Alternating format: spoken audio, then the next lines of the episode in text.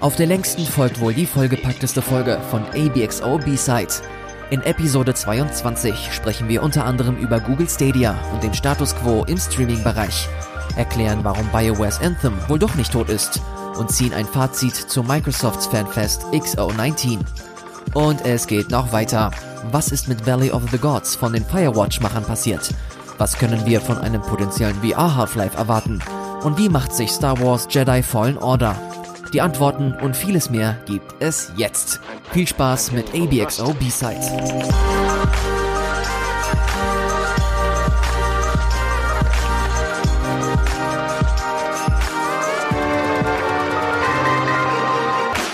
Hallo, moin, moin und herzlich willkommen zu einer neuen Ausgabe von, ihr wisst es, wir lieben es, ABXO B-Side Ausgabe Nummer 22. Mein Name ist Ilias Alawi und wie sollte es anders sein? An meiner Seite Sebastian Tützak. Hallo Sebastian. Wunderschönen guten Tag, ich liebe deine Einleitung. Ich übe auch regelmäßig meine Radiostimme, Mm, ja, die richtig schön schlecht. aufgesetzt klingt. Nein, das würde ich so nicht sagen. Jeder hat ja, das ist ja auch bei, bei generell, auch wenn man Off-Text oder sowas einspricht, jeder hat ja eine andere Stimme, wenn man weiß, dass man etwas aufzeichnet. Und da kann man gar nichts gegen, oder? Also ich finde das, ich finde das Ja. relativ natürlich, aber es ist natürlich nicht die Stimme, mit der ich jetzt wahrscheinlich mit dir normalerweise sprechen würde. Nee, auf gar keinen Fall. Ich finde es auch ganz interessant, wie Zuschauer oder Zuhörer das dann immer wahrnehmen, dass sie dann entweder sagen, ey, das ist mega gekünstelt oder ey, das, das ist ja mega natürlich, kann das auch nie wirklich einschätzen. Und dann denke ich mir, okay, ich gehe mal auf das Feedback ein und versuche ein bisschen entspannter zu reden. Dann stellt sich heraus, okay, das wirkt noch gekünstelter, als es vorher war. I don't know. Es ist ein schwieriges Thema, aber ein Thema für einen anderen Podcast. Was geht so bei dir, Sebastian? Was, was hast du so die letzten Tage erlebt? Äh, nicht so sonderlich viel. Also wir haben ja gerade in der Vorbesprechung auch ein bisschen gequatscht. Ich habe tatsächlich gar keine Video, also ich habe natürlich Videospiele gespielt, aber zumindest nichts Erzählenswertes so richtig. Also ich habe, ähm, Schöne Grundlage für einen Podcast. naja, es gibt ja noch News, so ist ja nicht, die verfolge ich ja. Äh, nee, aber ich war tatsächlich an so einem Punkt, wo ich mir dachte, ey, es gibt gerade so viel, äh, es gibt Death Stranding, es gibt äh, Star Wars Jedi Fallen Order, gibt Pokémon, äh, was spiele ich denn als nächstes? Und dann ist mir einfach mal bewusst geworden, dass ich in den letzten Wochen so viele Spiele angefangen habe, halt hauptsächlich wegen Arbeit, aber nichts davon zu Ende gebracht habe. Kein Outer Worlds, kein Disco Elysium, nicht mal ein Untitled Goose Game habe ich durchgespielt. Und ich dachte mir jetzt an dem Wochenende, beziehungsweise auch die Woche davor, warum mache ich mir den Stress und spiele jetzt einfach irgendwas für zwei Stunden an, um darüber reden zu können? Und habe mich davon ein bisschen frei gemacht, weil ich gerade bei der Arbeit das zumindest nicht machen muss. Äh, und habe mir gesagt, nö, ich bringe jetzt erstmal Disco Elysium zu Ende und dann gucken wir weiter. Dann entweder Star Wars oder ähm, Death Stranding. Äh, ja, deshalb habe ich eigentlich gar nicht so, zumindest spieletechnisch, nicht so viel erlebt. Ich habe mit meinen Neffen am Wochenende Videospiele gespielt, das war schön. Du willst Pokémon spielen? Was? Nein, das habe ich nicht gesagt. Habe ich das gesagt? Hast du gerade gesagt. Nein, ich habe nur die vielen Releases, die gerade erschienen sind, äh, Ach, besprochen. die hast du aufgezählt. Also Ach, nein, ich- schade. ich, ich- hätte nee, ich schön bin- Bock gehabt, Sebastian mit so einem Bisasamen durch den Vertania-Wald laufen sehen. Hätte ich richtig Lust drauf ich gehabt. bin tatsächlich auch neugierig. Also ich habe da schon eigentlich Bock drauf. Das Problem war, wir hatten äh, auch bei uns in der Redaktion noch zusätzliche Codes rumschwirren. Und ich war dann auch so und habe mich so latent gemeldet und habe gesagt so, ach ja, ich glaube, ich würde reinspielen. Aber dann kamen halt Leute, die wesentlich mehr Pokémon-Fans sind und dann habe ich denen den Vorlauf gelassen. Weil ich mir dachte, ja, bevor ich denen das jetzt wegnehme, ich habe noch so viel anderen Kram, den ich spielen muss. Äh, deshalb habe ich es dann doch eher gelassen und ein bisschen verworfen. Aber ich habe gehört, dass du tolle Sachen gespielt hast. Als allererstes, ich hoffe, dir geht's gut. Du hast äh, Stories of Games, die nächste Episode veröffentlicht. Ich habe sie noch nicht geguckt, muss ich zu meiner Schande gestehen. Ich habe es ein bisschen Das ist nicht verplant. schlimm. Das ist nicht schlimm. Es, es ist im Internet und du kannst sie jederzeit aufrufen. Äh, das stimmt. Es geht um Inklusion, ein Thema, das wir hier und da tatsächlich auch mal bei ABXO B-Side aufgegriffen haben. Das war noch diese große Diskussion rund um Sekiro und äh, Easy Mode oder Hilfseinstellungen. Äh, das ist auch ein wichtiger Teil des Beitrags, den ich jetzt veröffentlicht habe. Und den kann man sich ansehen in der ZDF-Mediathek, wenn man darin, äh, darauf denn äh, Bock hat. Da kommt auch die gute Melli zu Wort, die auch fleißige Hörerin des Podcasts ist. Liebe Grüße an dieser Stelle. Äh, wenn man sich den anhören oder anschauen möchte, kann man das sehr, sehr gerne machen. Ähm, neben diesem ganzen Kram mit Beiträge produzieren oder sonstiges für die Arbeit machen, habe ich natürlich auch Videospiele gespielt. Das hast du sehr gut erkannt, Sebastian. Und da ist ein Spiel mit dabei, das ich gar nicht so wirklich auf dem Schirm hatte, beziehungsweise bin ich mit dem Ansatz herangegangen, ich möchte dieses Spiel eigentlich nicht gut finden. Ich möchte es nicht gut finden und ich werde es jetzt auch nur reinmachen, weil ich es gerade da habe und weil ich mich vergewissern möchte, dass es nicht gut ist. Und dabei ging es um Star Wars Jedi Fallen Order. Echt? Und Von dem Ja. hast du echt so eine, okay. ja, Ich habe mir ein paar Sachen angeschaut, so im Vorfeld. Naja, ich habe jetzt nicht gedacht, oder ich habe jetzt nicht gedacht, okay, fuck, das ist ein Scheißspiel und das spielst du niemals, sondern es wirkte auf mich wie so ein typisches, ach ja, Uncharted-Ding und ist bestimmt hm. ganz nett, aber ich muss es jetzt nicht spielen. Also ich habe jetzt so viel Tomb Raider und Uncharted gespielt, ich brauche das jetzt nicht nochmal im, im Star Wars-Universum. Stellt sich heraus, fuck, das ist ein gutes Spiel. Mhm, mh. Es ist, und es ist auch so gut, dass ich jetzt dranbleibe und das auch durchspielen möchte. Es hat aber einen einfachen Grund. Es ist mehr als nur das, was man im, im ersten Blick sieht.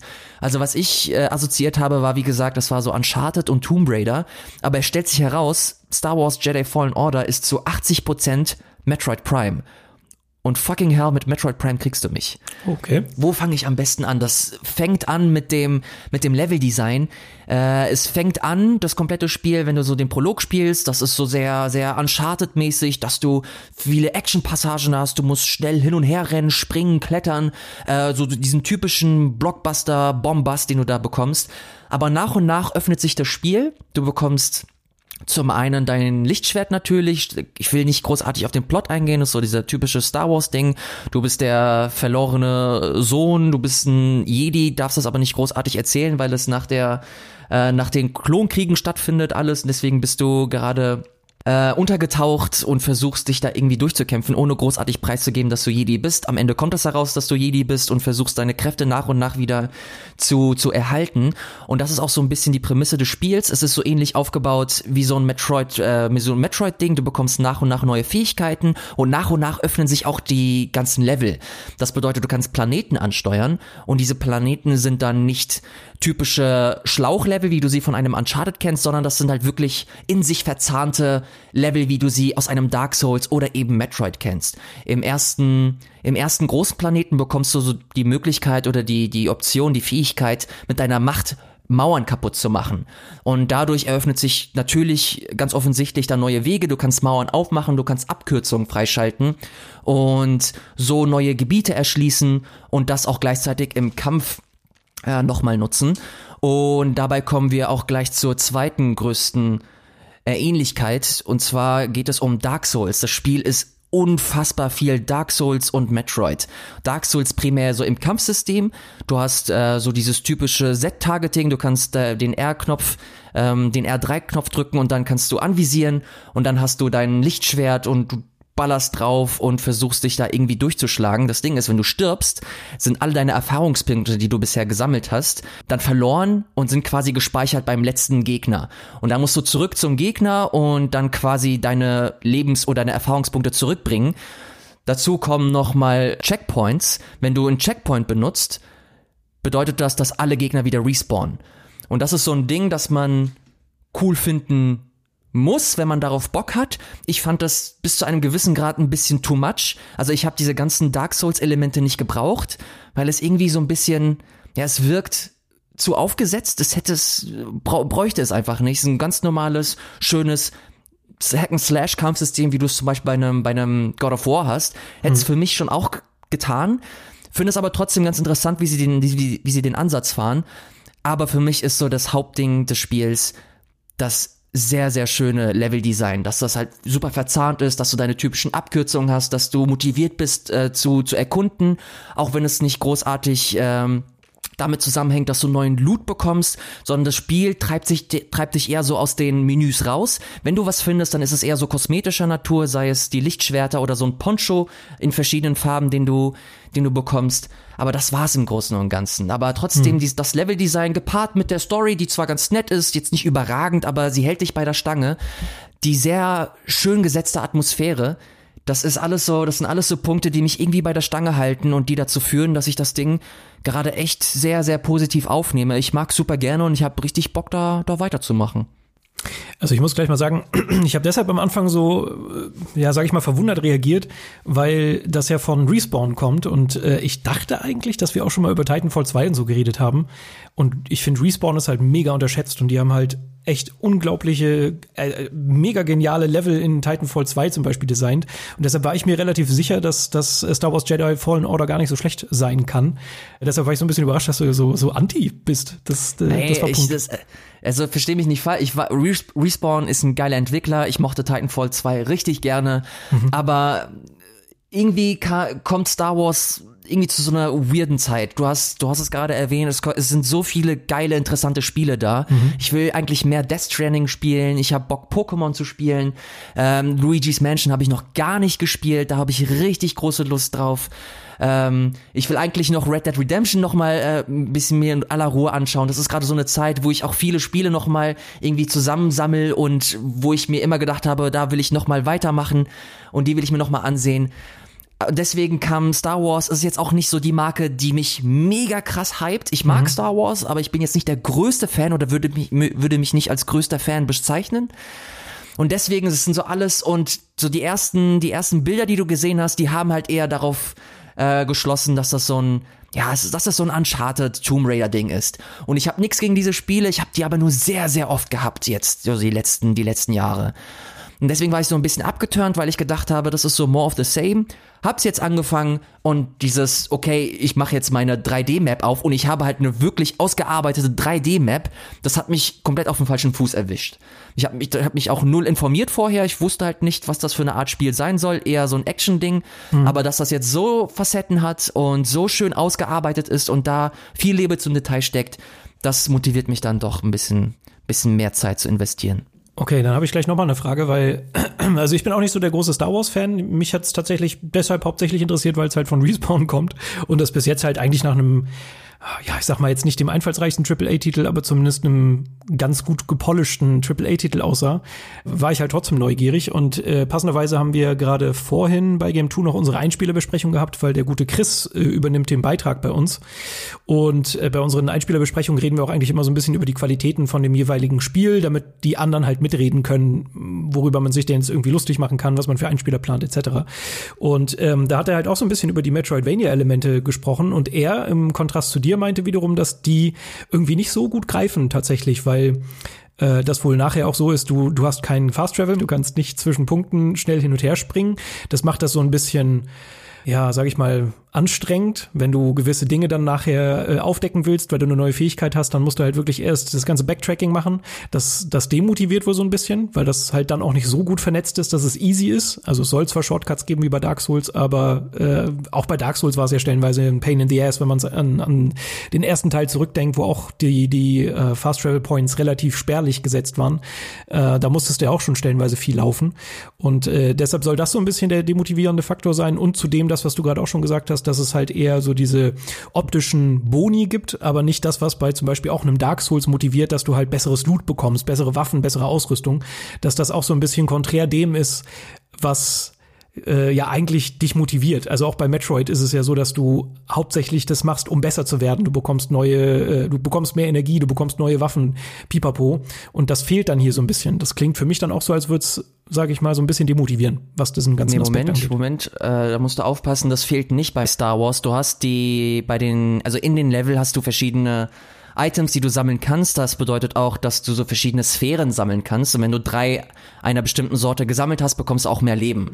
Mhm. Also so ist es nicht, dass das, äh, dass alle Items nur kosmetischer Natur sind. Ah, okay. Ich finde das aber tatsächlich gar nicht mal so verkehrt. Es gibt so viele Spiele aktuell, wo du Loot hast, wo du ständig in den Menüs Zahlen vergleichst. Und mhm. ich finde das ganz angenehm, dass das ein Spiel ist, das dich eher so aus den Menüs raustreibt und dass du eher so den Fokus mhm. auf, auf Erkunden legst, äh, wenn du Bock auf so kosmetischen Kram hast. Wenn du darauf keinen Bock hast, dann musst du das nicht machen. Dann folgst du einfach straight der der, der Story. Das kannst du auch machen. Ich finde das tatsächlich ganz, ganz schön, dass du ja, dass das einfach mal was anderes ist, dass es nicht der 30. Titel ist, wo Loot irgendwie eine Rolle spielt, wo du irgendwie auf dein Aussehen achten musst. Natürlich ist es so ein Teil, der dich motivieren kann, aber es ist auch ein Teil, der dich auch, der mich zumindest sehr äh, sehr anstrengend, wenn ich immer wieder irgendwas vergleichen muss. Okay, was ist die, was ist das nächste Item, das mir eine grüne Zahl auf irgendein, auf irgendeine Fähigkeit gibt? Ich mag das ganz gerne, dass sie diesen Ansatz gefahren sind, dass das einfach, es ist so ein optionales Ding, mach's, wenn du Bock drauf hast, wir geben dir die Möglichkeit, aber es ist jetzt nicht zwingend notwendig. Aber trotzdem hast du nach wie vor die Möglichkeit, äh, dich weiterzuentwickeln, indem du erkundest, indem du neue Rätsel löst, indem du neue Fähigkeiten bekommst, alte Planeten äh, wieder bereist, da nochmal neue Gebiete erschließt, indem du, indem du neue Fähigkeiten einsetzt. Ähm, da muss ich aber Chris tatsächlich recht geben, wenn ich sage, es ist Metroid Prime, sage ich nicht, es ist das, es kann Schritt halten mit dem besten Metroid Prime überhaupt, ist übrigens Metroid Prime 1. Äh, kann es, kann es nicht. Es ist, äh, es ist stellenweise ein bisschen fahrlässig, wie sie mit den Checkpoints umgegangen sind und da pflichte ich ihm auch bei, dass du nicht äh, schnell irgendwie reisen kannst. Das macht das Erkunden, gerade wenn du neue Planeten bereist, wenn du, äh, oder alte Planeten bereist, wenn du neue Fähigkeiten bekommst, das macht das super äh, dröge, weil du stellenweise bis zu einem gewissen Punkt dann spielen musst und wenn du halt einen, einen Part erreichen möchtest, der ganz am Ende des Planeten ist, dann musst du halt wirklich bis zum Ende des Levels laufen.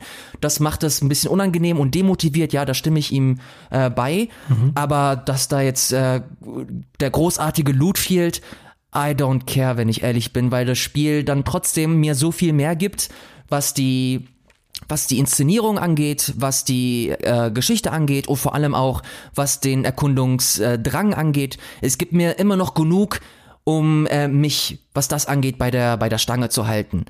Aber ja, das ist, glaube ich, auch so eine, so eine subjektive Geschichte. Ich habe einfach so viele von diesen Titeln gespielt, dass es mir eigentlich ganz angenehm auffällt, dass ich raus aus diesen ganzen, aus diesen ganzen Menüs bin. Aber ich kann auch vorstellen, wenn Leute sagen, okay, warum sollte ich jetzt großartig erkunden, wenn es eh nur optischer Natur ist? Ich will besser werden.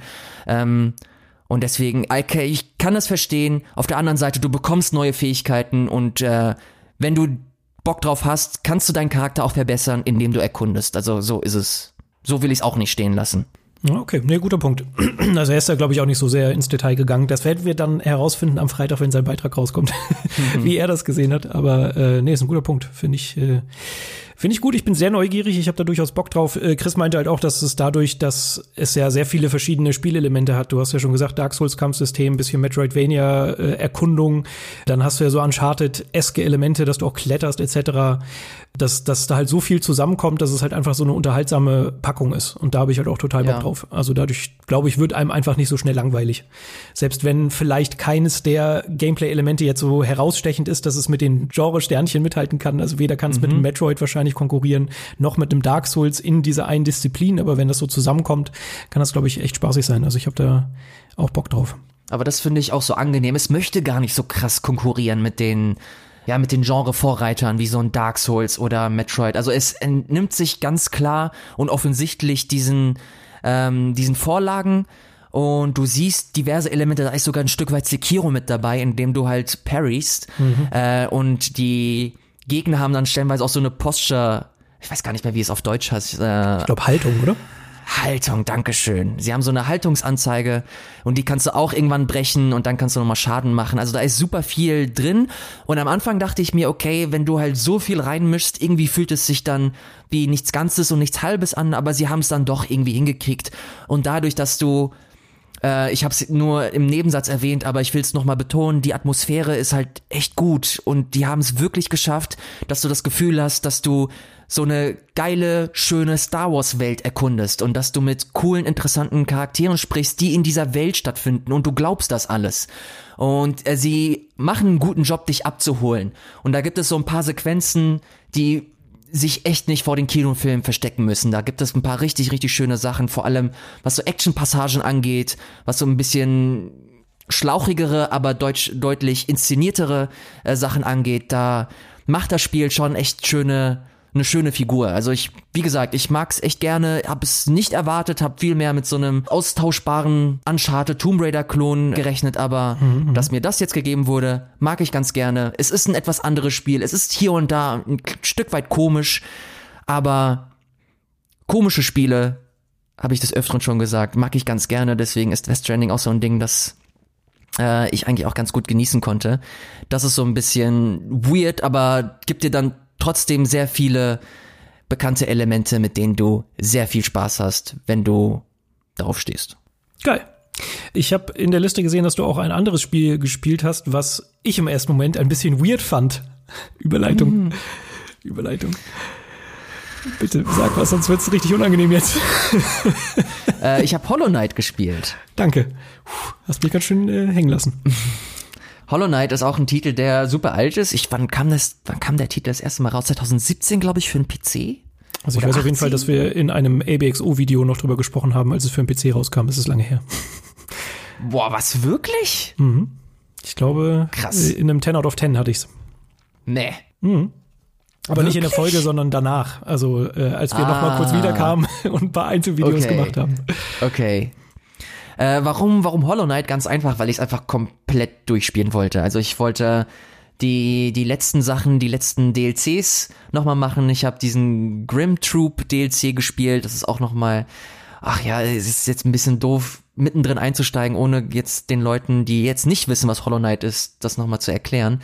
Es ist im Grunde das beste Metroidvania, das ihr spielen könnt. So, ja. Das ist äh, unterschrieben. Äh, ja, ja, ohne Scheiß. Es ist einfach das ohne ohne Scheiß. So, ich ohne gesagt, Scheiß jetzt, aber ohne beste, Scheiß. Es ist das beste Metroidvania, das man spielen kann. Also das beste Oldschool Metroidvania. Und da habe ich einfach wollte ich einfach noch mal den letzten den letzten Kram spielen. Mit der Zeit kamen ja immer wieder neue DLCs auf der Switch. Hattest du ja schon von Grund auf ein paar DLCs mit dabei. Ich habe mich hauptsächlich im ersten Run so den den typischen Sachen gewidmet und jetzt wollte ich wirklich alles machen. Das bedeutet diese Grim Troops, äh, die ich gerade erwähnt habe, oder auch der oh, Path, Path of the Goddess oder so. Also auf jeden Fall ist das so ein Boss, äh, Boss Rush Modus gewesen, der echt nochmal schön ist und mit geiler Musik aufwartet und wo du mit Bossen nochmal kämpfst, die nochmal deutlich stärker sind, neue Movesets haben. Ach, das ist einfach ein geiles Spiel. Also ich habe das auch nochmal dann einfach so nochmal gespielt. Ich wollte durch die Welt einfach rennen und noch die letzten, die letzten Maden sammeln und so ein Shit. Und das ist einfach, es ist eines der schönsten Spiele, die ich je gespielt habe. Es hm. ist das, eines der besten Spiele, die ich je gespielt habe. Ihr solltet Hollow Knight spielen. ist, glaube ich, angekommen, ja. Äh, obwohl, ich muss sagen, Hollow Knight nee, hatte, hatte für mich so zwei, zwei Stellen, glaube ich, wo ich einfach nicht genau wusste, wie und wo es weitergeht. Also ich hatte, ich hatte da auch so ein paar, ich, ich liebe es, ich liebe es wirklich innig, ähm, aber trotzdem hat es zwei Hänger für mich gehabt, die äh, für mich Tatsächlich, also ich musste, ich habe tatsächlich auch einen Guide nachgeguckt, damit ich einfach nicht zu lange äh, Im, im Dunkeln stocher. Ja, ich habe ich hab da zwar angefangen, so ähm, einfach so zu erkunden und habe dann auch immer so ein paar, sage ich mal, Secrets gefunden. Aber bei mir war es tatsächlich auch so ein bisschen der Zeitdruck, weil ich genau wusste, dass irgendwie ein paar Wochen wieder wieder Arbeit ansteht und ich wieder ein Spiel habe. Und da bin ich dann immer so, ja, bevor ich jetzt irgendwie hier fünf Stunden irgendwas mache, was gar keinen Sinn macht, gucke ich lieber schnell nach, wo es weitergeht. Und das habe ich da oh, halt ich gemacht. Hab mir, okay, das kann ich verstehen. Ich habe mir richtig viel Zeit gelassen mit dem Ding. Ich habe wirklich alles mir angeguckt und erkundet und dadurch hat es sich automatisch ergeben, dass ich irgendwie auf irgendeine Art und Weise nochmal den Weg gefunden habe auf ein, äh, zu einem neuen Gebiet und letzten Endes dann auch das Ding ohne großartig nachzugucken durchgespielt habe. Aber wie gesagt, ich habe mir sehr viel Zeit gelassen. Also auch nicht falsch, ich habe mir auch Zeit gelassen, nur ich wollte halt gerne in innerhalb von einer gewissen Zeitspanne das Spiel durchspielen und deshalb habe ich erstmal versucht, das Spiel durchzuspielen und so diesen ganzen Extra-Kram habe ich dann später gemacht, das Erkunden und äh, ganze, ganze Secret-Passagen noch aufdecken und irgendwelche Items finden und so. Das habe ich halt auch alles noch gemacht, möglichst viel, aber äh, ja, beim Anfang bin ich erstmal so ein bisschen durchgelaufen. Und da hat mich das einmal so ein bisschen raus, äh, zweimal ein bisschen rausgehauen, aber sonst ist Hollow Knight wirklich sehr, sehr fantastisch. Silk Song kommt ja übrigens auch bald raus. Oh ja, davon hast du ja schon ein paar Mal geschwärmt ich weiß gar nicht, ob ich das jetzt, doch, ich habe das hier mal erzählt, ich habe es nämlich auf der E3 gespielt. Genau, ähm, ja, das meine ich. Auf der Gamescom. Mhm. Ähm, ja, da wird aber hoffentlich auch bald mehr zu kommen. Ich hoffe, noch im nächsten Jahr kann mir das nie so wirklich, er kann mir das nie so wirklich ausrechnen, wann das denn letzten Endes soweit ist. Team Cherry nimmt sich immer sehr, sehr viel Zeit, was auch gut ist und sie können es sich erlauben, von daher äh, freue ich mich da sehr drauf. Ich will mich da jetzt aber auch nicht tatsächlich so lange mit aufhalten. Ist ein schönes Ding, wollte ich auch noch mal ganz kurz erwähnen für die Leute, die, für die letzten zwei, die es noch nicht gerafft haben. Hollow Knight ist ein gutes Spiel und ihr solltet es euch vielleicht mal angucken. Yes. Gut, weil ich nichts gespielt habe, würde ich sagen, machen wir jetzt eine kurze kleine Pause und gehen dann über zu den News.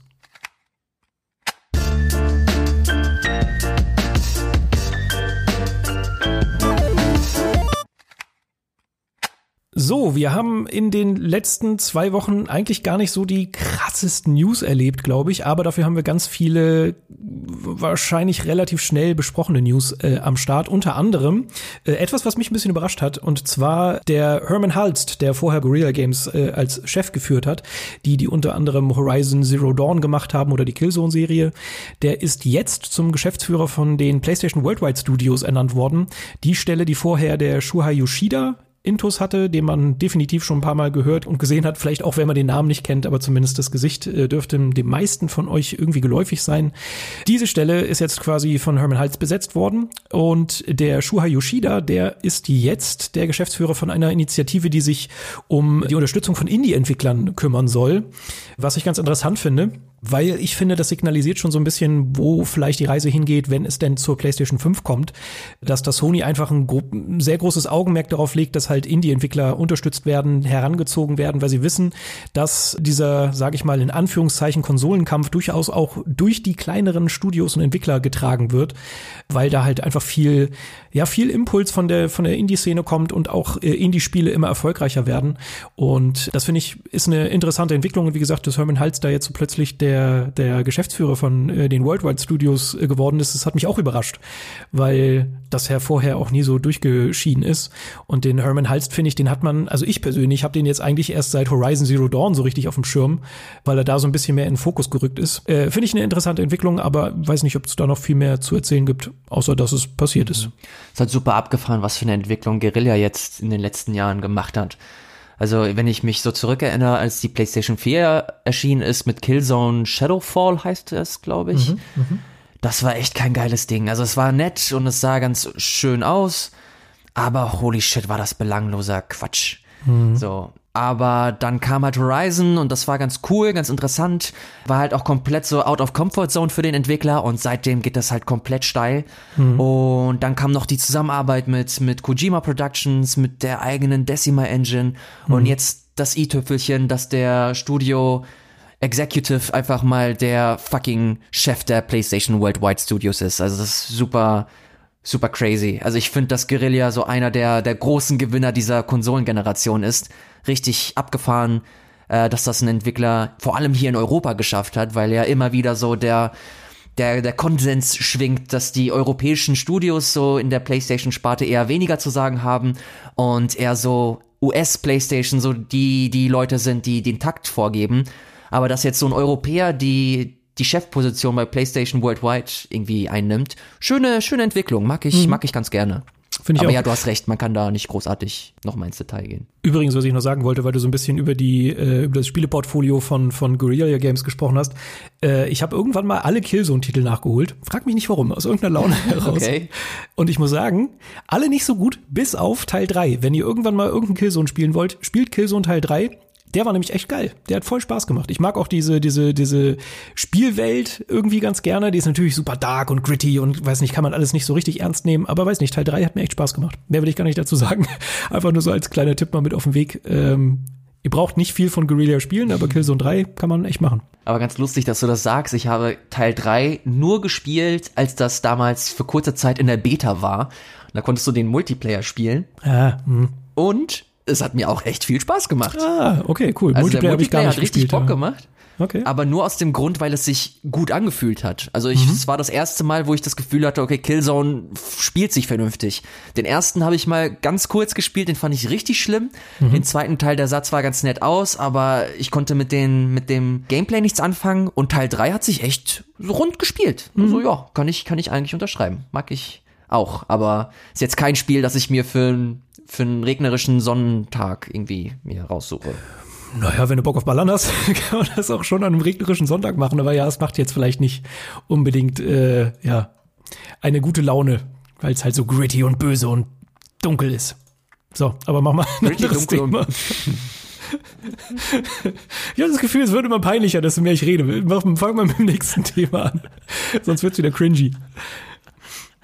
Oh ja, jetzt lass mich nicht noch auch, hängen. Komm. Oh, jetzt komm, jetzt lass mich doch mal hier die Überleitung machen. Sebastian. Aber du lässt immer so viel Pause. Komm, zieh, zieh, mach, mach was.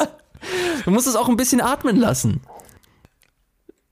Okay, das schneidest du raus. Google Stadias Lineup und Features sind mager, fügt zehn weitere Spiele hinzu, habe ich hier vor mir stehen. Ja, schön. Ähm, das trifft den Nagel eigentlich auf dem Kopf.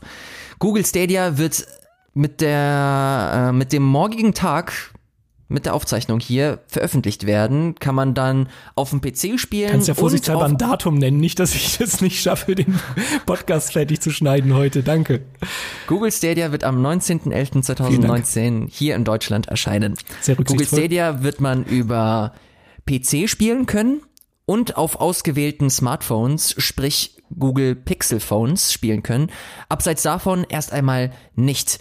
Und die ersten Reviews in Anführungsstrichen sind schon draußen. Da konnte, glaube ich, vor allem so jemand wie Patrick Klepek, der Redakteur von Vice Gaming, zwei Wochen lang mit dem Ding äh, sich beschäftigen und hat einen sehr, sehr ausführlichen Artikel darüber geschrieben, kann ich jedem empfehlen.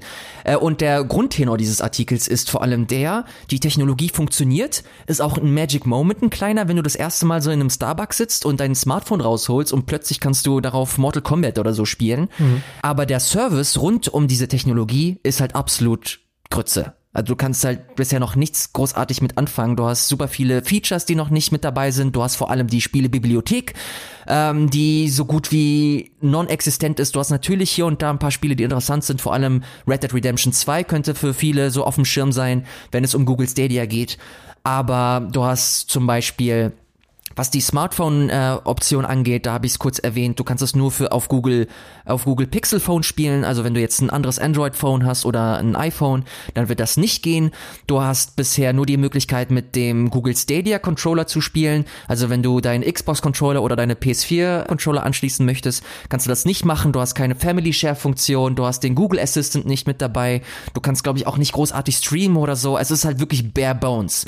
Und im Grunde heißt es einfach nur, das ist interessant, es funktioniert, aber man sollte den Teufel tun und es jetzt schon abonnieren. Also man sollte echt wirklich abwarten und schauen, wie es sich entwickelt.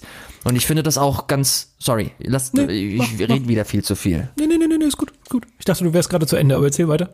Ich wollte dich nicht unterbrechen. Ich finde das, ich wollte tatsächlich nur sagen, dass ich das ganz interessant finde, dass Google auch jetzt nicht großartig mit der Werbetrommel schwingt, sondern vielmehr das alles so als so eine Art Soft Launch aufzieht, habe ich das Gefühl zumindest. Und genauso spiegelt das auch das, das Produkt irgendwie wieder. Also ich habe schon relativ viel, gerade bei YouTube habe ich schon echt oft Werbung von. Genau, auf äh, YouTube, ja genau, auf YouTube hast du hast du schon verhältnismäßig viel, aber mhm. wenn du dir also andere Plattformen anschaust, also vor allem wenn du dir Websites anschaust oder äh, Fernsehen, Kino, so den ganzen Kram, habe ich auch schon ein bisschen was zugelesen, dass das so gut wie non-existent ist, aber vielleicht ist es auch eine Perspektive, die nicht so viel Werbung gesehen hat. Auf jeden mhm. Fall kommt es mir auch, ich habe das in meiner eigenen Bubble auch nicht so wirklich mitbekommen, dass Google Stadia jetzt irgendwie großartig an den Start geht, weiß das halt nur, weil ich mich damit beruflich beschäftige. Mhm. Spiegelt das aber auch so ein bisschen wider, finde ich, weil wie gesagt, es ist halt so gut wie ja, so gut wie nichts da, bis auf die paar Spiele und die Technologie, die funktioniert, was auch schön ist. Aber ja, ich kann auch gleich ins Detail gehen, aber ich würde erstmal deine Meinung zu hören. Also ich glaube, es liegt auch so ein bisschen daran, dass es ja jetzt äh, morgen, also am 19.11. zwar offiziell erscheint, aber es ist ja auch noch sehr eingeschränkt. Also es ist ja wirklich nur für die Abonnenten beziehungsweise für die Founders Package Besitzer, also die, die das vorbestellt haben. Ich glaube, dadurch wird halt einfach der Kreis auch noch relativ klein gehalten. Und deshalb wird wahrscheinlich auch noch nicht so viel drüber gesprochen. Aber keine Ahnung, wird sich vielleicht auch morgen erst zeigen, wenn das dann auch wirklich mehr Leute in der Hand haben. Was mich persönlich überrascht hat, also ich habe das tatsächlich, das ganze Thema, obwohl ich das total spannend finde, äh, nicht mehr so richtig verfolgt, muss ich gestehen, nach der ersten großen Ankündigung, die sie, glaube ich, auf der GDC gemacht haben. War das richtig? Oder das war, das war äh, im Rahmen der GDC doch. Ja, ne? Ähm, den fand ich total spannend und auch da, was sie so gezeigt haben, fand ich irgendwie alles, hat, hat mich irgendwie neugierig gemacht. Und jetzt, wo es quasi an den Start geht, habe ich mich noch mal ein bisschen intensiver damit beschäftigt und ich war echt überrascht, dass du da so dieses Abo-Modell hast, was dir natürlich auch auf der technischen Seite so ein paar Vorteile verschafft. Also nur wenn du das Abo-Modell, die, die Pro-Version von Google Stadia benutzt, dann hast du ja auch sowas wie 4K-Auflösung. Äh, Aber dass in diesem Abo so wenig drinsteckt eigentlich. Also du hast gerade mal zwei Spiele, die da mit drin sind. Und das ist die Destiny 2 The Collection. Da steht bis jetzt auch nur, dass es äh, zeitlich begrenzt zur Verfügung steht, also gar nicht für immer. Es kann sein, dass es ja. nach ein paar Monaten dann rausfällt. Und du hast da noch Samurai Showdown. Und den Rest der Spiele musst du dir exakt zum Preis, man weiß sie noch nicht, aber zum Preis, den dir halt Google Stadia anbietet, kaufen. Und das finde ich ganz schön abgefahren, weil das halt gerade das wäre in meinen Augen so dieser Vorteil gewesen, Klar, es ist cool, du kannst Spiele streamen, ohne dass du einen ähm, potenten Rechner haben musst oder dass du, dass du das über einen Fernseher einfach streamen kannst, ohne dass du eine Konsole drunter stehen hast. Das ist natürlich cool, aber trotzdem hätte ich mir so als Initiator so ein bisschen mehr Fleisch gewünscht, äh, weil du hast jetzt ja sowas wie, werden wir wahrscheinlich auch gleich nochmal zu sprechen kommen, äh, den, den Streaming-Dienst von Microsoft zum Beispiel, Project X Cloud. Und du weißt auch, dass äh, PlayStation Now, dass von Sony da noch ein bisschen was kommt. Und es gibt noch viel mehr Konkurrenz dazu.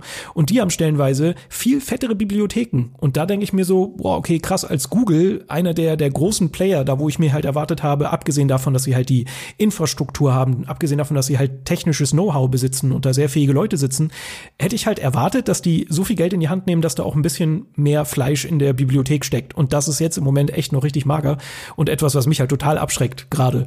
Ich will jetzt gar nicht alle Titel aufzählen, aber da ist halt super viel Kram in dieser Bibliothek, der auch überhaupt nicht interessant ist, wenn ich sowas wie, sehe wie Attack on Titan Final Battle 2.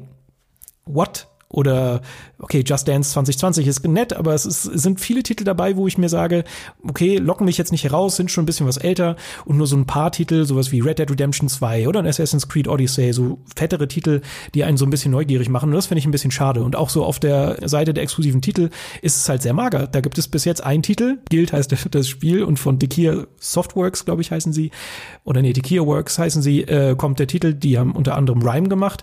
Das finde ich sieht total spannend aus, aber es ist halt ein Titel. Und ich finde, da fehlt es einfach noch. Abgesehen davon, dass es halt auch wiederum auf der technischen Seite jetzt noch nicht ganz voll bestückt ist, sind das so ganz viele Faktoren, die mich jetzt so ein bisschen ähm, ja von dem kleinen Hype-Train, auf den ich irgendwann mal aufsaß, äh, runtergeholt haben.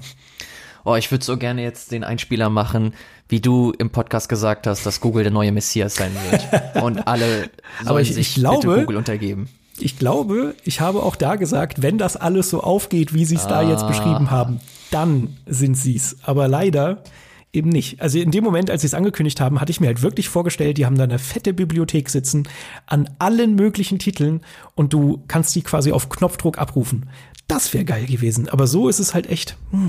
Also ich finde seit der seit der Ankündigung von Microsoft, dass jetzt äh, die X-Cloud über den PC abrufbar sein wird und mit Game Pass irgendwie kompatibel sein wird, mhm. seitdem ist Google Stadia für mich erst einmal unten durch. Also ich brauche original Google Stadia jetzt nicht, weil ich jetzt ein Streaming, eine Streaming-Plattform bekomme, die mit so viel krassen Shit einfach aufwartet. Du hast da einen Witcher, du hast die komplette Final Fantasy Bibliothek, du kannst die komplette Yakuza-Reihe spielen, du kannst die komplette First-Party-Riege von, von Microsoft spielen und so viel anderen Shit.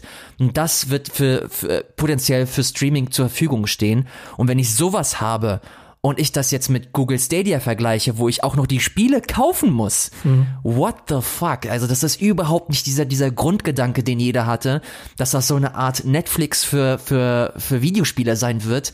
Das macht gerade Microsoft und nicht Google. Und das finde ich, das finde ich so heftig. Gerade mit dieser Ankündigung, die du, die du angesprochen hast auf der, auf der GDC, wo Jade Raymond auch nochmal als große, als großer Mastermind hinter der ganzen Geschichte vorgestellt wurde und auch der, oh, ich habe seinen Namen leider vergessen, aber auch der vorher bei, bei Sony war und da auch die Präsentation geleitet hat.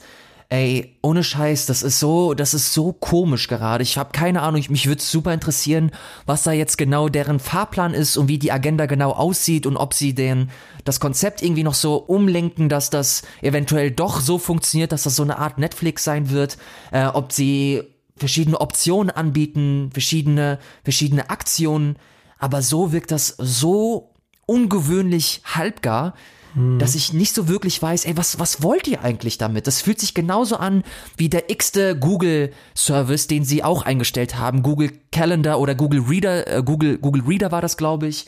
Ähm, Google Glasses und so ein Shit, wo sie sich halt so ein bisschen ausprobieren, wo sie so ein bisschen Geld investieren, aber nach zwei, drei Jahren, wenn sie merken, okay, das läuft nicht so gut, stellen sie es ein und alles, was du da investiert hast an Spielen in deine Bibliothek, ist dann auch gleichzeitig mit weg. Und das ist auch so eine Sorge, die gleichzeitig äh, mit diesem ganzen, mit diesem ganzen, ähm, ja, mit dieser ganzen Geschichte einhergeht. Und da machen sie gerade nichts, um dem Ganzen entgegenzuwirken. Ich finde das sehr, sehr, sehr komisch und blicke dem Ganzen sehr argwöhnig gegenüber, vor allem jetzt mit der, mit der Ankündigung von Microsoft, dass sie xCloud da jetzt noch stärker platzieren und sich vor allem auch Zeit lassen, das Ding vernünftig zu implementieren und, und zu etablieren. Und ja, das fehlt mir so ein bisschen bei, bei Stadia. Also ich glaube auch, dass da die anderen Player, sowas wie jetzt Sony und Microsoft, da schon einen gewissen Vorteil haben, weil sie halt ihre ihre Plattform schon längerfristig aufbauen, auch wenn das nicht so, davon ist ja erstmal noch nichts richtig explodiert. Also klar, der der Game Pass jetzt zum Beispiel bei äh, auf der Xbox oder von Microsoft, der äh, finde ich, der ist ja schon echt der ist ja so ein Steckenpferd von Microsoft gew äh, geworden und das aus gutem Recht. PlayStation Now ist halt immer eher so im Hintergrund herumgeplätschert, aber auch jetzt kommt da so ein bisschen Bewegung in die Sache. Und ich glaube, die haben halt einfach den Vorteil, dass sich das so relativ organisch im Hintergrund aufgebaut hat. Die haben natürlich auch die Connections äh, zu den Entwicklern, zu den Publishern und äh, das ist jetzt, glaube ich, so etwas, was so zusammenkommt. Und ich glaube, bei Google ich habe auch so ein bisschen das Gefühl, dass die das jetzt alles so ein bisschen übers Knie gebrochen haben, weil sie zumindest die Ersten sein wollten. Weil ich glaube, sie haben den Vorteil, dass das halt schon technisch echt gut funktioniert ähm, auf den auf den Geräten. Auch das, was man jetzt den ersten Tests äh, so ablesen kann, funktioniert das ja echt eigentlich alles ganz gut. Aber dass da halt einfach ganz viel auf Kosten von, weiß ich nicht, Features und auf die Spieleauswahl gegangen ist, einfach nur um jetzt der Erste im Rennen zu sein. Und man merkt auch, dass Google auch jetzt schon so ein bisschen die Kritik hört. Ursprünglich war Google Stadia mit zwölf Titeln in der Bibliothek angekündigt zum Start. Jetzt haben sie nochmal zehn Spiele schnell nachgeschoben, weil sie einfach gemerkt haben, dass da relativ viel Aufschrei stattgefunden hat. Ja, ich bin gespannt. Also ich glaube, da ist viel Bewegung drin. Ich glaube, die werden schnell und viel machen, auch machen müssen, weil 2020 kommen ja dann die, die nächsten großen Player, also gerade äh, Project xCloud äh, wurde jetzt ja nochmal angekündigt. Und da muss dann spätestens Google ordentlich nachziehen, um da auch mithalten zu können und überhaupt attraktiv zu sein am Markt. Und da bin ich einfach mal gespannt, weil das muss man ja immer sagen, Konkurrenz belebt das Geschäft und mit Google hat man auf jeden Fall eine starke Konkurrenz und ich bin gespannt, wie sich das entwickelt. Ja, ich hoffe, dass das noch zur Konkurrenz wird. Also so wie es jetzt aussieht, ist das für mich keine Konkurrenz gegenüber den anderen.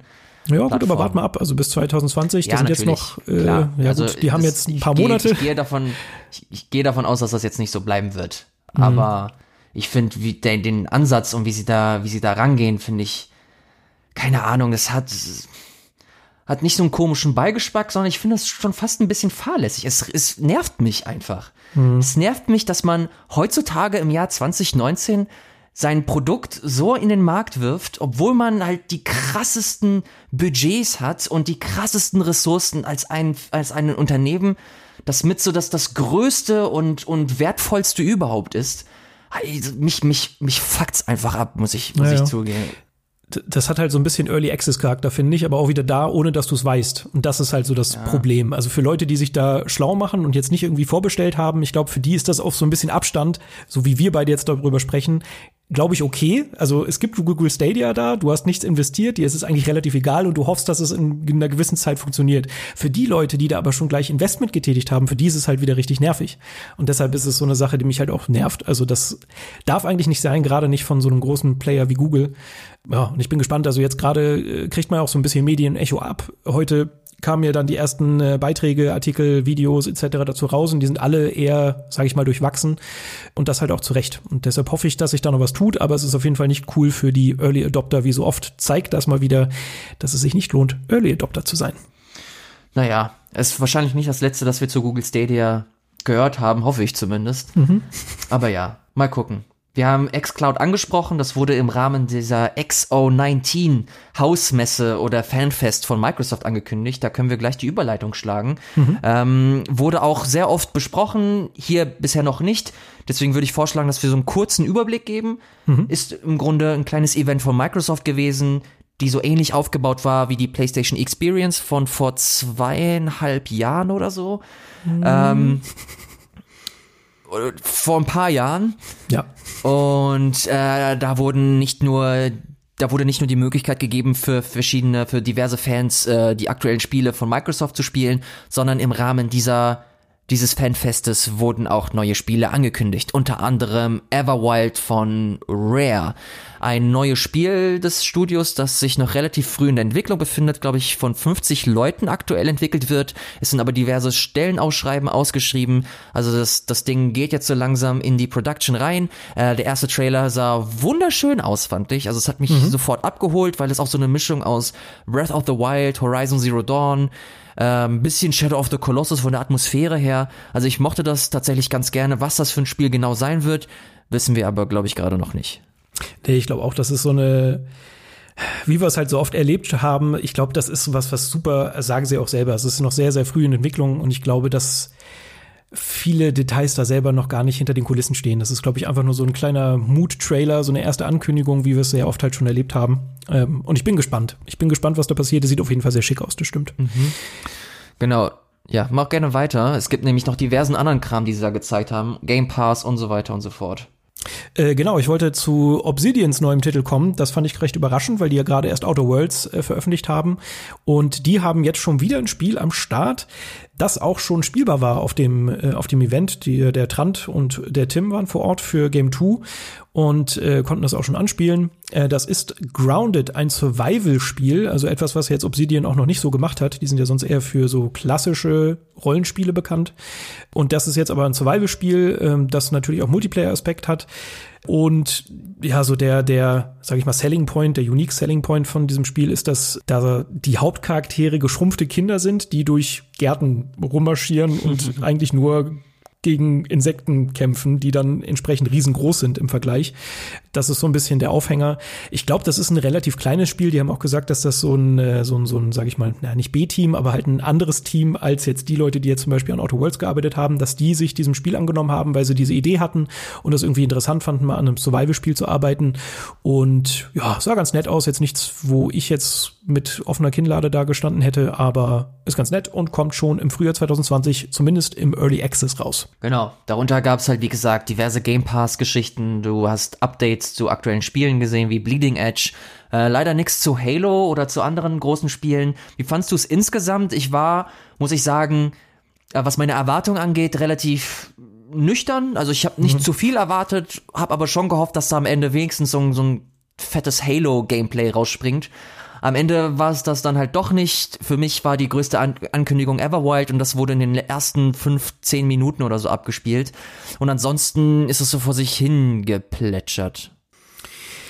Ja, also wir haben ja schon in der Vorbesprechung kurz drüber gequatscht. Bei uns war so ein bisschen das Problem, dass wir von Game 2 halt eingeladen wurden, was ja generell erstmal cool ist. Ne? Also wenn wir ein Event bekommen und das, sage ich mal, in unserer in unserer Vorbetrachtung durchaus interessant sein könnte, dann, dann gehen wir halt auch gerne mit bei solchen Events und schauen uns das an. Äh, in dem Fall war es halt nur so ein bisschen das Problem, äh, dass natürlich viel unter Verschluss gehalten wurde, was denn da angekündigt wird, ist ja meistens so. Und rein vom Timing her wäre es eigentlich perfekt gewesen, der perfekte Zeitpunkt gewesen, die nächste Xbox-Generation, äh, die nächste Konsolengeneration vorzustellen. Und wir sind fest in der Annahme gegangen, dass das passiert, weil bei PlayStation 4 und Xbox One ist es ja genauso passiert. Da war es ja auch ein Jahr im Vorfeld, äh, wurden die Konsolen angekündigt.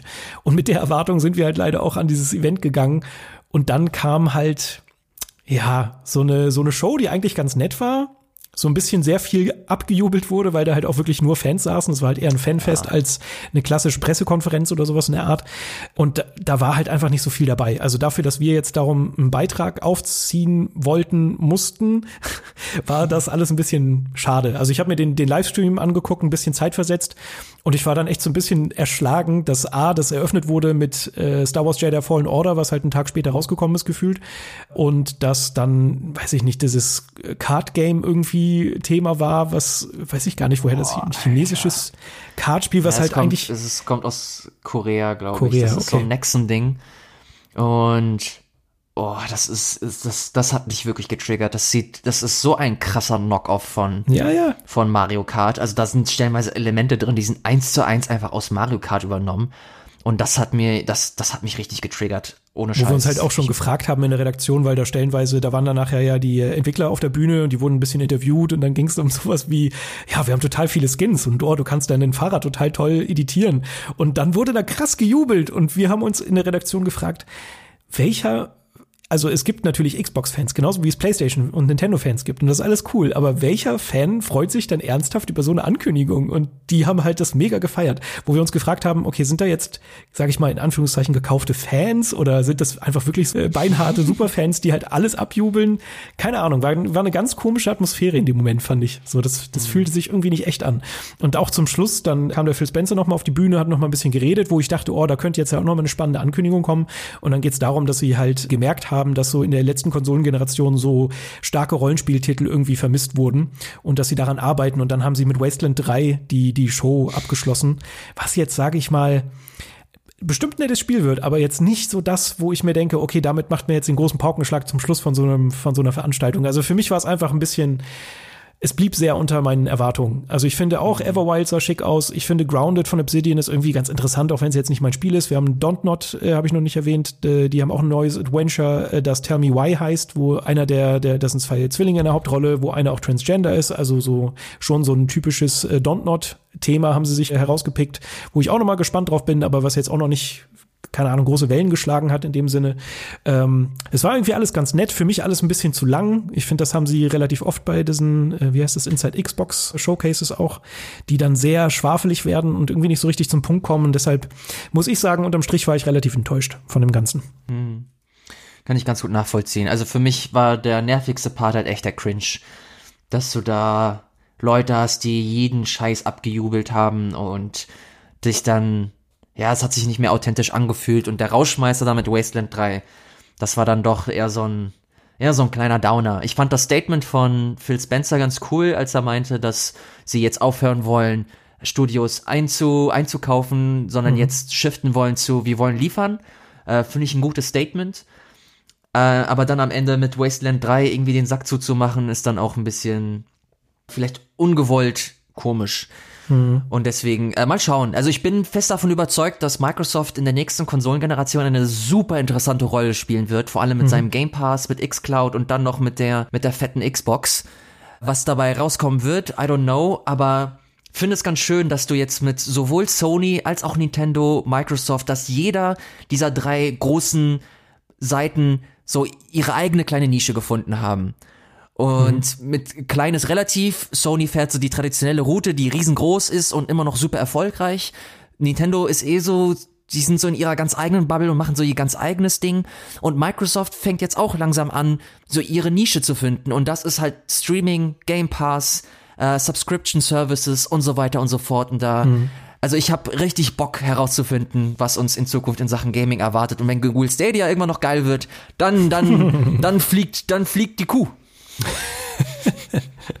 äh, ja, äh, eigentlich nur ganz kurz abschließend, genau das finde ich halt nämlich auch. Also ich fand die, ähm, die X019 fand ich jetzt nicht sonderlich spannend, aber das liegt vielleicht auch ein bisschen daran, dass die Ankündigungen, die sie da gebracht haben, zum Beispiel für die Project X Cloud, für den Streaming-Dienst, dass das mit 50 Titeln aufgestockt wird, äh, das waren alles so Sachen, wo ich mir dachte, okay, das ist cool, aber ich will es halt sehen, ich will es in der Hand haben, ich möchte es wirklich erfahren. Das waren jetzt nicht Ankündigungen, die mich jetzt krass haben aufschreien lassen. Genauso, dass der Game Pass wieder aufgestockt wurde mit, äh, keine Ahnung, Final Fantasies und Kingdom Heart und keine Ahnung was. Ist alles cool, war halt jetzt nur nichts, was so im ersten Moment mich halt total aufhorchen lassen, aber ich bin halt mega gespannt. Und eine Ankündigung, die ich da in dem Zusammenhang dann doch ein bisschen cool fand, war, dass der Project X Cloud, wenn das 2020 in die Preview geht, halt Teil vom Game Pass wird.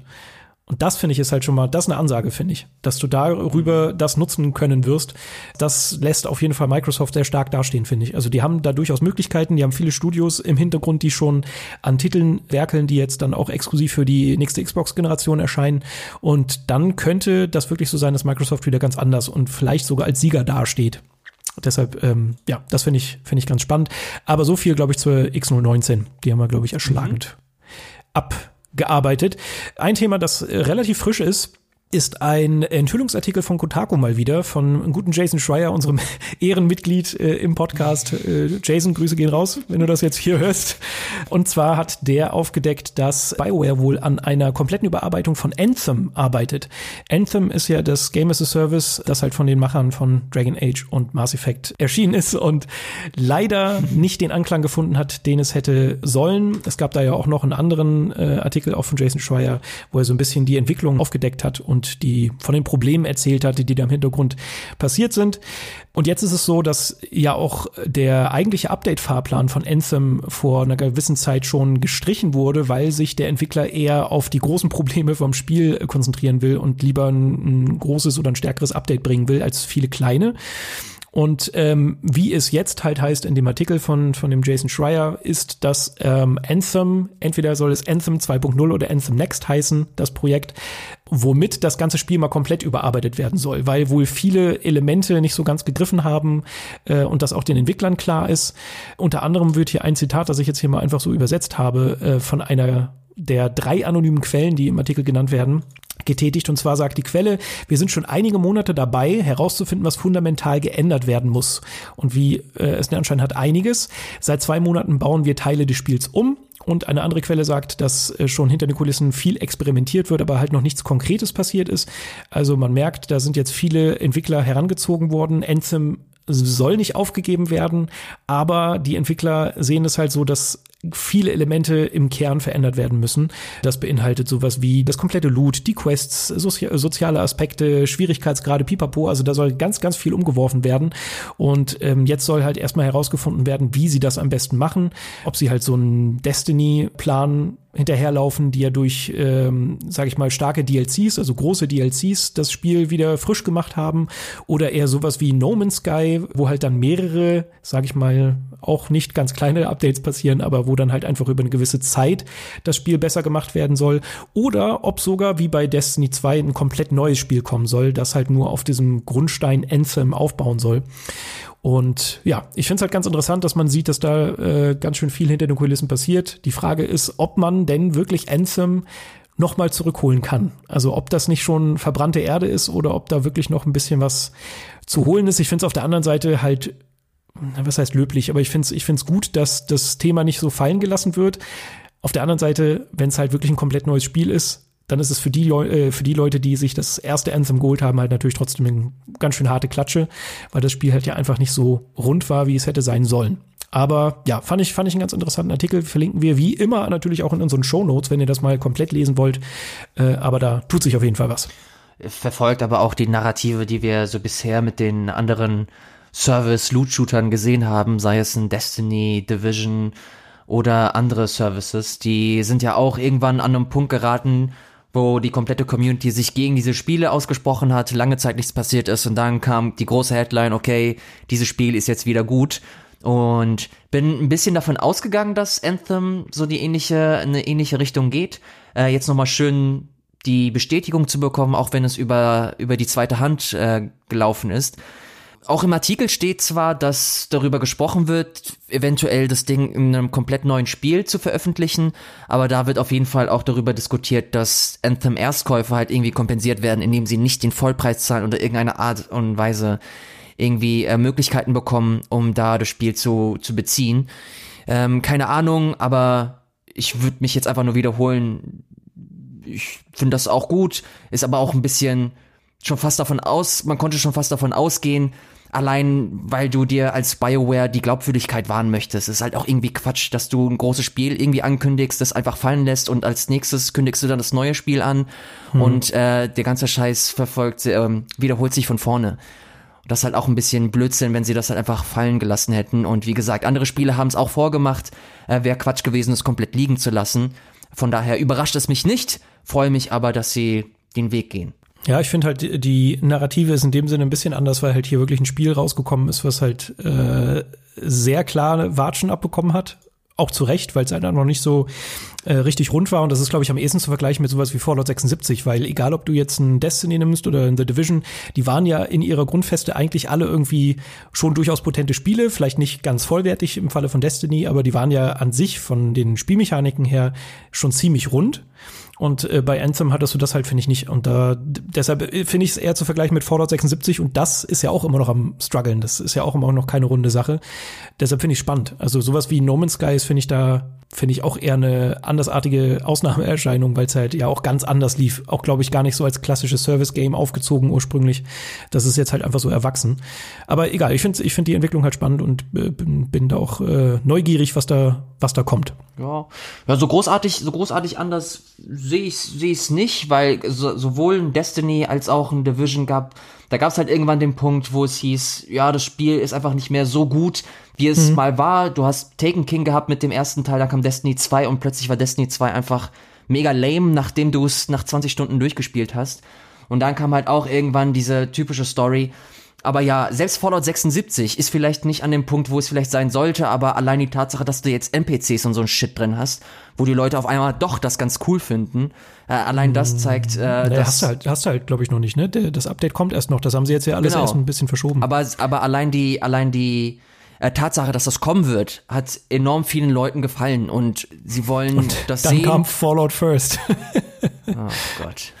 Ja, aber, ein ganz anderes ähm, Thema. Ja, es ist, wie gesagt, es ist ein sehr komisches Phänomen auch, was wir, was wir so in der heutigen Zeit erleben in Sachen Videospielen, dass äh, Videospiele halt gar rauskommen oder ja, in einem Zustand rauskommen, mit dem super viele Leute nicht zufrieden sind, vor allem wenn sie so einen Live-Charakter haben und sich nach und nach einfach verändern und das Teil des Konzeptes ist, ist aber auch einfach, glaube ich, so ein bisschen sowohl der Technologie geschuldet, als auch ein bisschen Budgetierung, Erfahrungswerte, die erste Generation von Spielen dieser Art, die rauskommen. Und ich gehe davon aus, dass genau solche Sachen in Zukunft auch nicht mehr großartig passieren werden. Natürlich hier und da vereinzelt dann doch, aber ich gehe davon aus, dass das so eine Phase ist von Entwicklern und Spielen, äh, wo man sich gerade ausprobiert und schaut, wie kommt man genau hinter diesem Konzept und wie funktioniert das genau und dass das dann mit den zukünftigen Spielen halt eben nicht so ist. Ich hoffe es zumindest. Ansonsten ist das, wird das noch sehr, sehr anstrengend alles. Das ist wohl wahr. So, du hattest noch zwei kleinere News mit aufgeschrieben. Und zwar unter anderem, äh, was ist mit dem Entwickler Campo Santo, beziehungsweise viel eher The Valley of the Gods? Nein, doch, so heißt es, ne? Mhm. Das, genau, das Nachfolgespiel der Firewatch-Macher ist auch super spekulativ hier gerade, äh, was die News betrifft. Aber es kursiert gerade so ein, so ein Tweet, der alle Twitter-Bios der Entwickler irgendwie nochmal zeigt und so ein Vorher-Nachher-Bild zeigt. Das Vorher-Bild da ist in den Twitter-Bios immer aufgelistet, dass sie an Valley of the Gods arbeiten und im Nachher-Teil haben alle Entwickler diesen Titel aus ihrer Twitter-Bio gelöscht. Das könnte mhm. Natürlich sein, dass sie eine neue Firmenpolicy haben und nicht mehr großartig erwähnen, an was sie gerade arbeiten und die Transparenz da ein bisschen vielleicht einschränken wollen. Auf der anderen Seite, gerade mit dem Hintergrund, dass Camposanto von Valve aufgekauft wurde, gibt es nochmal diese sehr äh, beunruhigende Spekulation, dass Valley of the Gods eingestellt wurde, was super schade ist oder wäre, weil das super interessant aussah und äh, eine sehr schöne Atmosphäre, sehr schöne Vibes hatte. Hm. Und wenn das dann letzten Endes nicht mehr rauskommt, fände ich es persönlich super schade, aber ich will der News nicht so viel Beachtung schenken oder nicht so viel Aufmerksamkeit, weil es wie gesagt reine Spekulation ist und auf Spekulation, äh, die schmecken nicht so lecker wie Spekulatius. Wow. Dankeschön. Dankeschön. Dankeschön. Okay, damit hast du meinen Cringe von vorher wieder so ein bisschen. Ja, damit du was Spekulatius leisten können. Äh, du hast auch gleich noch eine zweite News, die, glaube ich, in dem Rahmen ganz interessant ist, hervorgeholt. Und zwar der, äh, ich weiß aber nicht, wie man ausspricht, Nibel? Nibble? Nibellion? Nibel.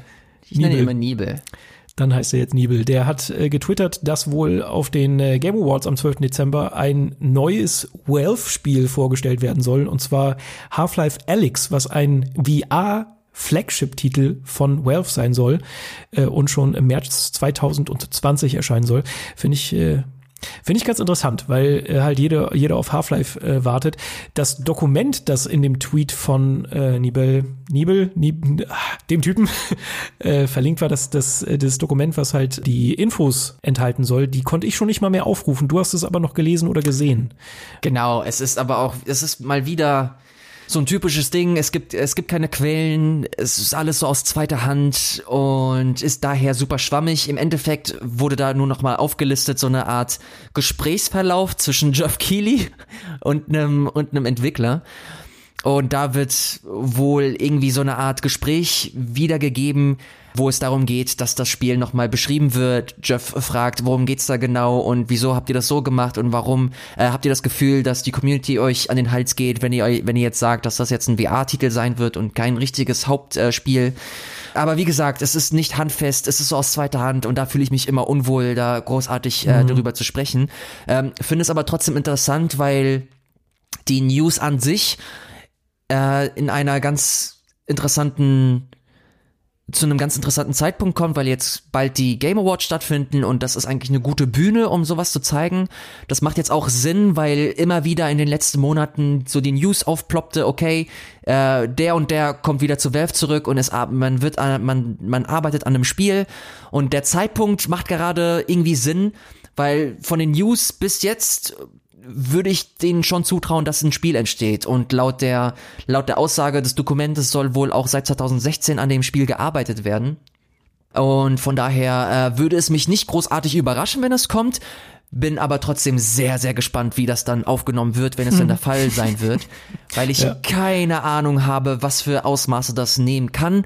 Ob das wirklich gut wird, ob das vielleicht sogar exklusiv wird für diese VR-Brille, die Valve äh, entwickelt.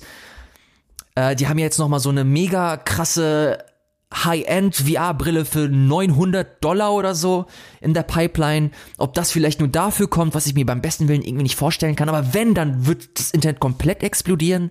Ähm, ich würde das, ich würde das sehr aufmerksam verfolgen. Aber wie genau die das jetzt aufnehmen, I don't know. Ich finde es ganz spannend und ich würde es, glaube ich, auch, ich würde es mal spielen. ja, ey, neugierig wäre ich da definitiv auch. Half-Life äh, ist halt einfach nur mal, ist ja auch mittlerweile einfach der Running Gag, dass halt niemals Half-Life Episode 3 erscheint. Und wenn da jetzt Valve sich traut, einen VR-Titel äh, zu veröffentlichen, ist das schon eine Ansage. Ich glaube, die müssen sich da auf ein bisschen Backlash einstellen.